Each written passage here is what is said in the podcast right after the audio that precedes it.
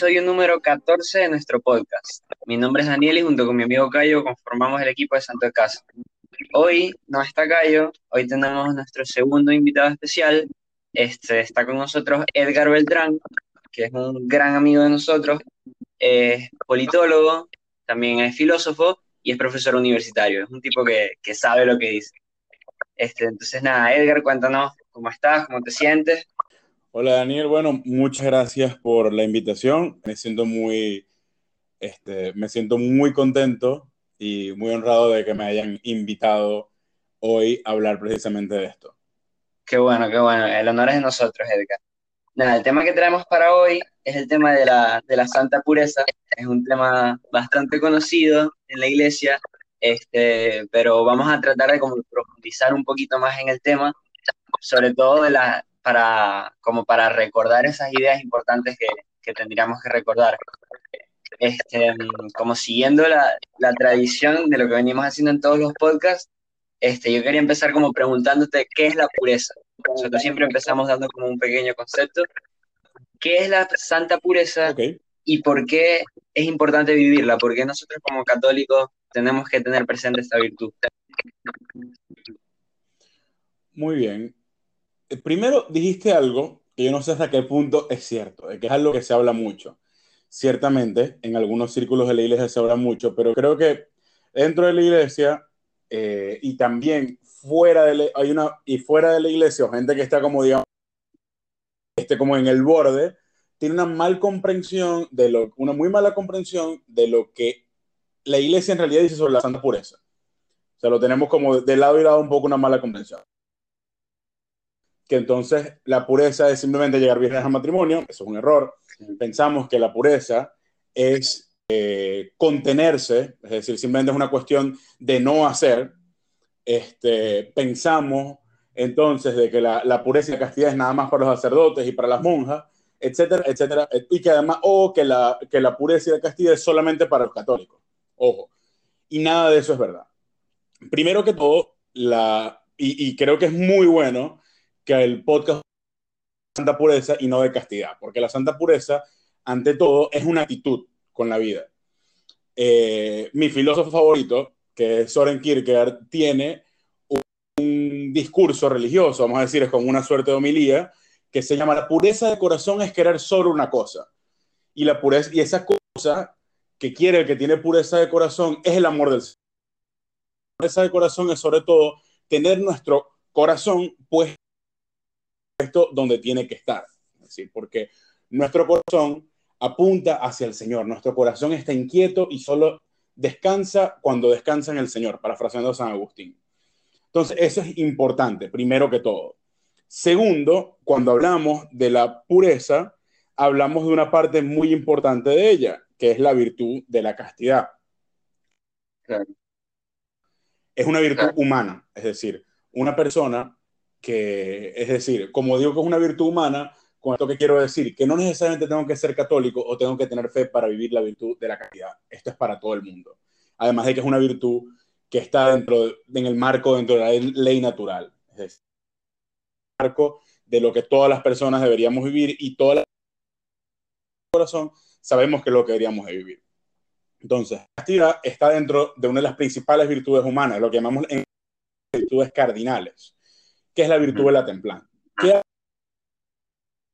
poner orden a mis placeres. El es muy bueno, pero el placer es algo que a bienes más grandes, es decir, el placer sensible, es placeres mayores que son en, aquí que lo pone Aristóteles, pero que es muy fácil de conseguir, estos son a los placeres intelectuales y a los contemplativos que pudiéramos decir que es como algo así como lo que está dentro del marco de la fe. Entonces, el placer es bueno en la medida que a mí me ayude a alcanzar otros placeres o estos otros bienes que están por encima de él. Entonces, la templanza, ¿qué hace? Ordenar los placeres sencillos. El placer de comer, por ejemplo, poner al placer del descanso, al placer del entretenimiento, o sea, de ver eh, Play, Play 4, Play 5, que el ponerle orden al placer de conversar, orden al placer de, tomarme una cervecita o un whisky, etc. Y obviamente ponerle orden al placer sexual. Porque todo lo que yo hago con mi cuerpo, tanto a mi cuerpo, es decir, yo soy una integralidad de ambas cosas. Un cuerpo que está, un alma que está aprisionada en un cuerpo, o por su pura materia, no, soy un cuerpo y alma. Todo lo que afecta también a mi alma, afecta a mi corazón. Entonces, la de la templanza es la virtud que aplica la moderación, ese orden a la sexualidad, a la sexualidad. ¿Y qué pasa? Que los placeres sexuales, mucho más intensos, que, que me puede dar comer, que me, que me puede dar este, jugar videojuegos o que me puede dar este, es decir, el placer sexual es mucho más intenso, es y también es mucho más importante. Este es el primer mito que vamos a derrumbar aquí. El sexo y la una maravilla.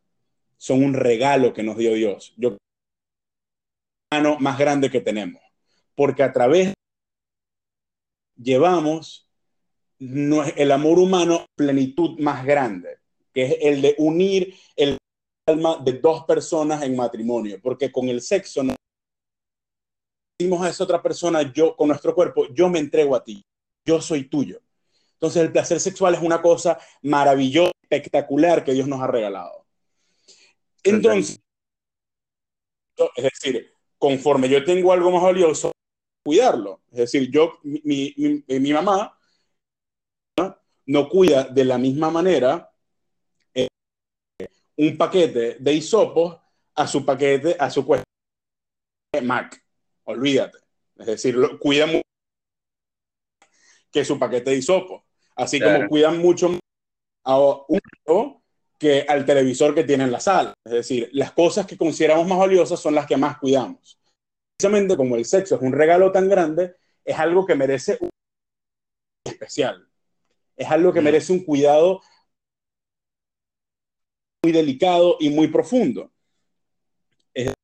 Entonces necesita un orden mucho mayor y un cuidado mayor que quizá, por ejemplo, el placer de comer o el, el placer de descansar, aunque cuidarlo mucho, porque al fin y al cabo todo está dentro de la virtud de la templanza y todo dentro del mismo orden. Entonces, ¿qué es lo que hace la castidad? y, ordena a través de la razón el de que yo entiendo que yo le tengo que dar un orden, de que entiendo que mi sexualidad está para algo que la supera, es decir, no está simplemente para satisfacer un placer este, corporal, sino algo superior. Claro, cuando yo te digo que, que, es un tema que se habla mucho, es precisamente porque se dice mucho eso de que de que no, en la iglesia todo está mal porque no dejan que los sacerdotes se casen o porque reprimen los deseos. Y nada, me parece que estuvo perfecto lo que, lo que dijiste, que no es algo exclusivamente para los sacerdotes, sino que es algo para todo el mundo. Y con esta segunda pregunta... no, sí, dime. Yo estoy ahorita... Tengo, bueno, voy como un capítulo cada dos años. Estoy escribiendo como que más o menos un libro de, de cuestiones así espirituales para jóvenes y curiosamente, el capítulo sobre la santa pureza, forma de pregunta, tampoco puedo hacer eso. Porque es como, como nos planteamos muchas veces el tema de la castidad, como pensar que, bueno, no puedes, no puedes hacer estas cuestiones con tu novia, no puedes masturbarte, no puedes, no puedes. Y es otra cosa completamente diferente.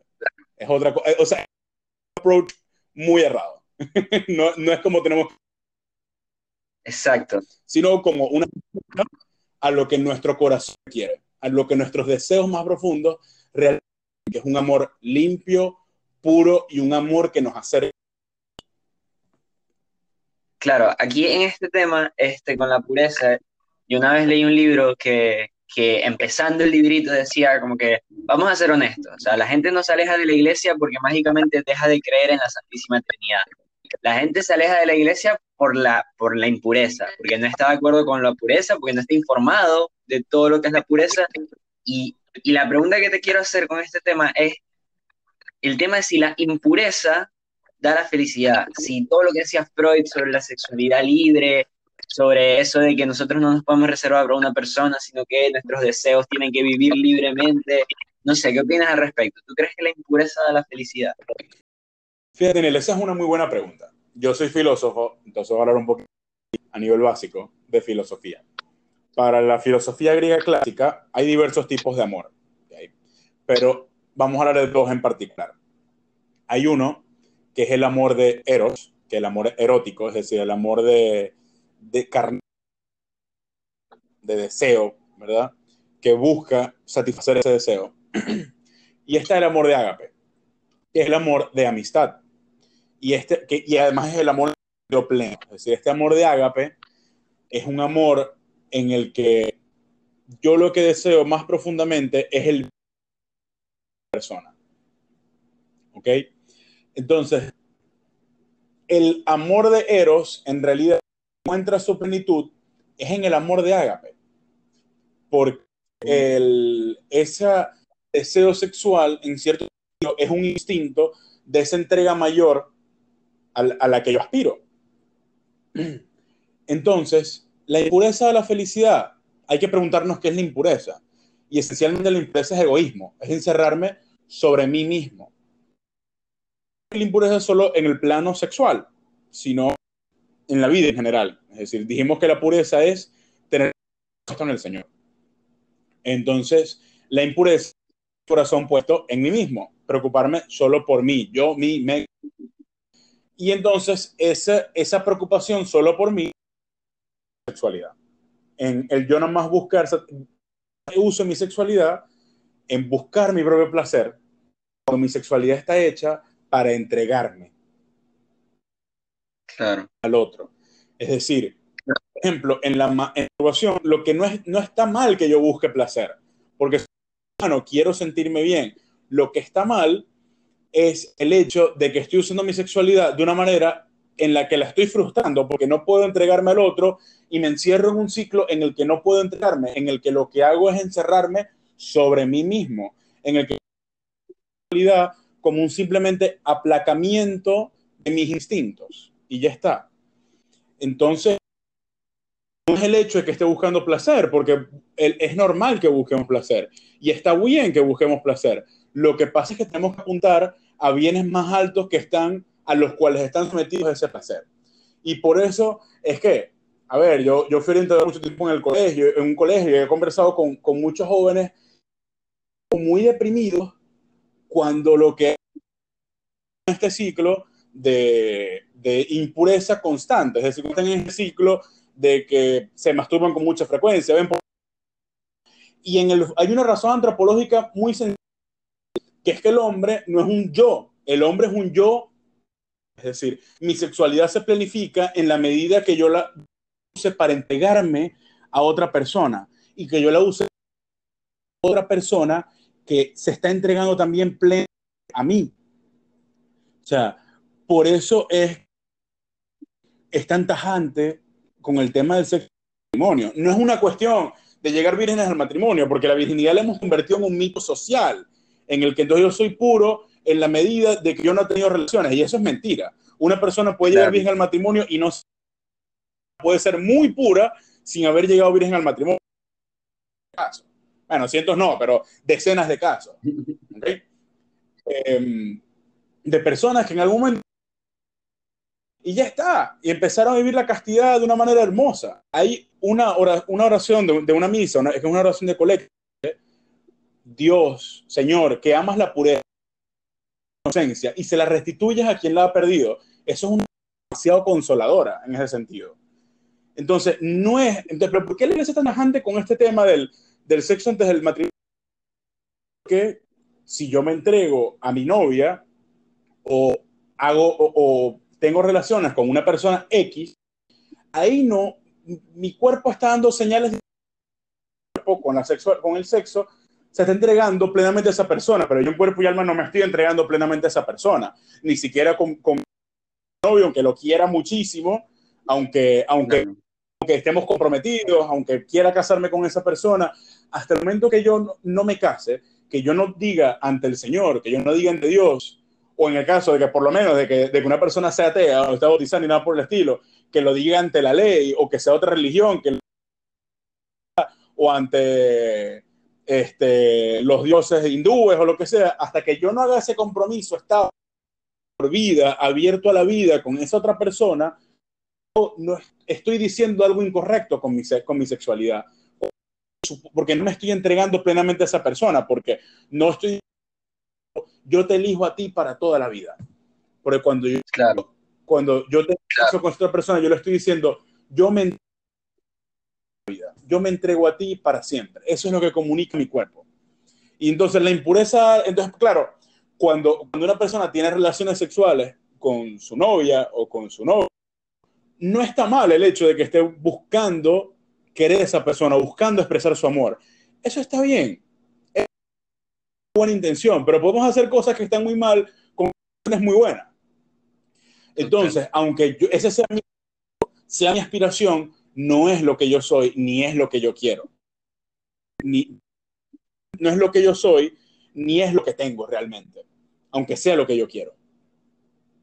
Sí, a mí hay algo que me gusta mucho con, con, con, la iglesia, que es algo que mucha gente no conoce, que es que creen que, ok, o sea, tú perdiste tu virginidad antes del matrimonio y ya de la iglesia te van a excomulgar, o sea, nadie te va a querer, eres, ya Dios no te quiere, te deshereda. Entonces, esos pensamientos son erróneos, o sea, la lucha por la, por la pureza y por la castidad, como bien tú dijiste, tú la puedes empezar a vivir hoy, la puedes empezar a vivir mañana, independientemente de que hace dos semanas eras una prostituta o eras un gigoló o lo que sea, o sea, la lucha genuina por la castidad es como la lucha en, en cualquier pecado. O sea, el pecado de impureza es un pecado así como el pecado de gula, como el pecado de envidia. Es un pecado que, que se trabaja, que tú tipo, puedes decidir, ok, a partir de hoy voy a empezar a vivir la pureza, voy a, a buscar ayuda en donde necesito buscar ayuda y lo voy a empezar a vivir. Exacto. O sea, y es un maratón. O sea, San José María una frase muy, muy chévere, que no es directa sobre la pureza, esto, que es que la vida interior es un plan, dejarlo a lo que se va poco a poco. Y la, y la, y la pureza entra dentro de eso. Es decir, a ver, si, si una persona se, se dispone a ejercicios, voy a empezar a ejercitarme, no puede creer que en la primera semana va a hacer una rutina completa de insanity, porque es mentira. Claro. Entonces yo no puedo pretender que si yo vivir la castidad, sobre todo si soy un adolescente, que bueno, el tema biológico está un poco alborotado, ¿verdad? Eh, no puedo pensar que yo voy a conquistar Roma. Roma no se conquista en una semana, es una lucha constante.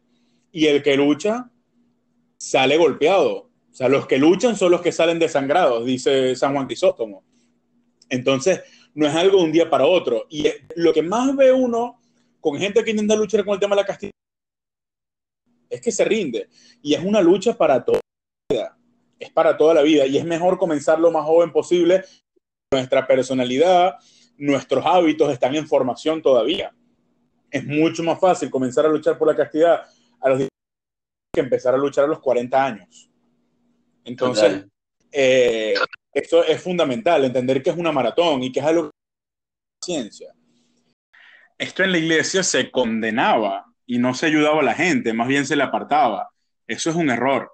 Es decir, a la gente hay que acompañarla, hay que entender que eh, es algo que, que, cuesta, porque somos seres humanos y además nos bombardean por todos lados con, con la sexualidad, con cosas, este, con la música, con lo que vemos en las series, etc. Y no es fácil y sobre todo con adolescentes, es decir, hay que tener mucha paciencia. Cuando un amigo nos hable de esto, este, y si algún sacerdote está escuchando, mucha paciencia, porque no es fácil, no es fácil. Y sobre todo para las mujeres, porque se les pone mucha más presión con el tema.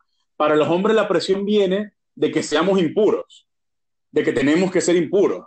Para la mujer todavía en ciertos círculos hay demasiada presión con el tema de que tienen que ser puras, pero desde un concepto muy malo y además como algo muy negativo. Y a la gente hay que acompañarla, hay que tenerle paciencia, hay que ayudarla, hay que ver que no es algo de un día para otro, sino que es una lucha constante, perseverante, este, y que es algo a lo que no podemos rendirnos. Lo peor que puede hacer la gente es tirar la toalla y sobre todo tirar la toalla después de dos semanas, un mes o tres meses de lucha. A veces va a tomar más tiempo. Y, y la medida de la pureza no es que, mira, tengo, este, no podemos medirnos como de que, bueno, tengo sin masturbarme cuatro años, no. Sino de que, de que estamos luchando, de que estamos luchando, de que tenemos la actitud correcta, de que queremos hacer la voluntad del Señor, de que queremos lo para nosotros, así nos cueste. Si no podemos medirlo como por tiempo.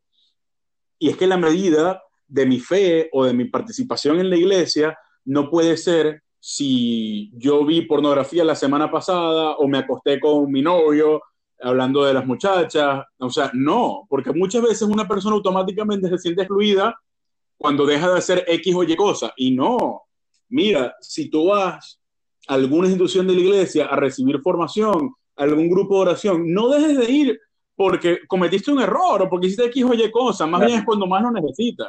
No dejes de ir a misa el domingo o de hacer oración o de rezar el rosario porque el día, el, día anterior te dio un impulso y no pudiste aguantar. No, es cuando más lo necesitas, cuando más tienes que volver al Señor y cuando el Señor más te quiere abrazar y más te quiere consolar. O sea, pensemos en la imagen del hijo pródigo. El hijo pródigo estaba lleno de estiércol cuando fue a recibir, cuando fue a arrodillarse de su padre a pedirle perdón. ¿Y el padre qué hizo? Abrazarlo, abrazarlo. Y, y fue un abrazo en el que no es que el padre se ensució estiércol del hijo pródigo, sino que fue un abrazo que limpió al hijo pródigo. Claro, este, esto, esto es muy fuerte en verdad, porque, porque yo justo te iba, te iba a hacer una pregunta que no es cuál es el mejor consejo que tienes para vivir la pureza, sino que yo oriento un poquito más la pregunta en, en cuál es el mejor consejo para la, luchar por la pureza, porque a mí no me parece que, que, tipo, como tú dijiste, la participación en la iglesia no se puede medir así como, en, como en, los problemas de alcohol, no, tengo 10 años sobrio. A mí no me parece que se debe medir así, sino llevo, llevo 10 años luchando por mantenerme sobrio. Y coño, de vez en cuando caí, pero, pero estoy en la lucha, estoy en eso, ¿me entiendes? Entonces, esa, esa es la pregunta como para ir terminando. ¿Cuál es el mejor consejo que puedes dar para vivir mejor la lucha en la pureza? Bueno, a ver, como quizás están escuchando alguna persona que tenga otra religión, o que no sea creyente, voy a dar fundamentalmente dos. Uno muy humano y uno a nivel de fe. El muy humano es que la pureza es como un león enjaulado. La única forma de que nos atrape, perdón, la, lujuria, ¿no? La impureza es como un león enjaulado. La única forma de que nos atrape es que abramos las aulas. ¿okay? Mientras esté gruñendo, esté peleando, sacándonos las garras, pero esté en las aulas, no va a hacer nada. Entonces, ¿qué es lo que hay que hacer? Prevenir. El mejor antídoto ahí es prevenir, es decir, ponerme en situación de, si es con mi novio o con mi novia, bueno, saber qué, no me puedo quedar solo viendo Netflix, los dos abrazados a las 12 de la noche. Mm, si voy a, por ejemplo, si tomamos, sabemos que tomar nos pone a veces la, este, el juicio un poco nublado. Entonces, bueno, si yo sé que voy a estar con mi novia, no me puedo tomar quizá más de tres cervecitas o cuatro cervecitas porque ya después, o menos, gente que aguanta menos, ya la cosa se me empieza a tambalear. O bueno, un millón de cosas, ¿no? Gestos o caricias, o quizá, que quizá para la otra persona no significan absolutamente nada, pero que a mí me ponen a millón. Entonces, saber prevenir.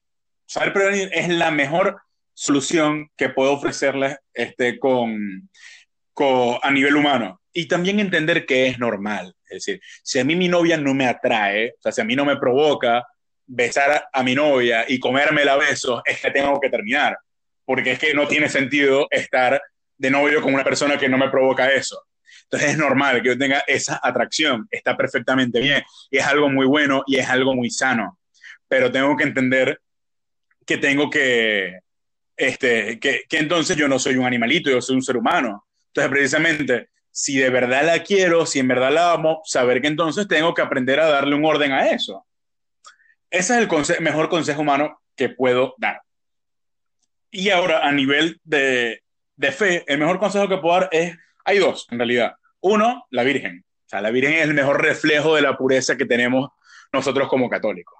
La Virgen es lo máximo y nos ayuda demasiado, porque además la Virgen es una, no es solamente una madre, sino que es una reina guerrera. O sea, pensemos en, la meditación de las dos banderas de San Ignacio.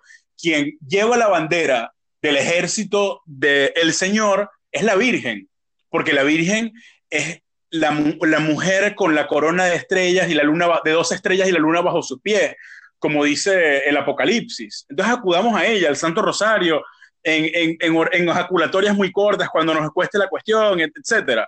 Y segundo, la confesión. Claro, ahorita es un poco difícil el tema de la confesión, pero cuando tengamos, pero por lo menos hacer actos de contrición, es decir, arrepentirnos inmediatamente.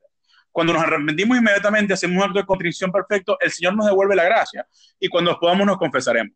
Pero cuando volvemos a la normalidad, confesarme. Es decir, si, si mi sacerdote es un buen sacerdote, no le va a tres veces a la semana si hace falta sobre esto, porque sabe que estoy luchando y sabe que lo estoy intentando. Eso es lo mejor que puedo hacer, acudir a la confesión constantemente, porque la confesión no es un tribunal, no es donde el Señor me va a juzgar y me va a castigar y me va a arrancar la cabeza. Es donde yo recibo la misericordia del Señor, que es el regalo más grande que nos da Dios. Y también es bueno formarse, es decir, es bueno leer eh, y ver videos y ver cuestiones sobre esto. Algunas recomendaciones. Eh, un libro que me gusta mucho, que no es solo sobre la pureza, sino sobre toda la virtud de la templanza, es El equilibrio interior de José Braje. Muy bueno, lo usaba mucho cuando daba clases sobre ética y religión. También este, Sexo, Cuándo y Por qué, del padre Jesús Silva. Em, y también, bueno, hay muchas cuentas de YouTube muy chéveres que hablan sobre estos temas. Una, para los que hablan inglés, que a mí me gusta mucho, es el canal de YouTube Ascension Presents, sobre todo los videos del padre Matthew Schmidt. Son muy, muy buenos, tiene videitos cortos de 8 o 10 minutos sobre este tema y que son lo máximo. Eh, y en fin, hay muchos otros recursos. Por ejemplo, si, si tenemos, nos cuesta mucho el problema de la pornografía, hay una página buenísima y además orientada muy científicamente, no desde lo religioso, que se llama Fight the New Drug. Es muy buena, o sea, luchar contra la adicción a la pornografía y sobre todo estos temas. Esos son los que se me ocurren ahorita. También, bueno, me pueden seguir en Twitter, Edgar JBB Piso y me pueden preguntar por cosas más en detalle y podemos conversar de lo que ustedes quieran sin ningún problema. Y bueno, tengo años hablando de este tema y también personalmente luchando con este tema porque como te dije es una lucha para toda la vida, pero es posible y sí se puede. Y no solamente vale la pena, sino que vale la vida entera. Es un regalo maravilloso que el Señor nos ha dado y que quiere que lo vivamos y que nos va a ayudar a ser felices como jamás lo hemos sido. Bueno, y si quieren alguno de los libros que, que recomendó Edgar, nos escriben por Instagram y se los pasamos sin ningún problema. Así que nada, con esto terminamos el episodio número 14 de nuestro podcast. De verdad, muchas gracias a todos por escuchar. Espero que hayan disfrutado y que hayan aprendido bastante. Este, nos pueden encontrar en YouTube, en Spotify, en nuestro canal de Telegram, en Twitter también y sobre todo en nuestra cuenta principal de Instagram, en todas partes arroba santo en casa. Rezamos por ustedes y espero que poco a poco vayan diciéndole que sí a Dios.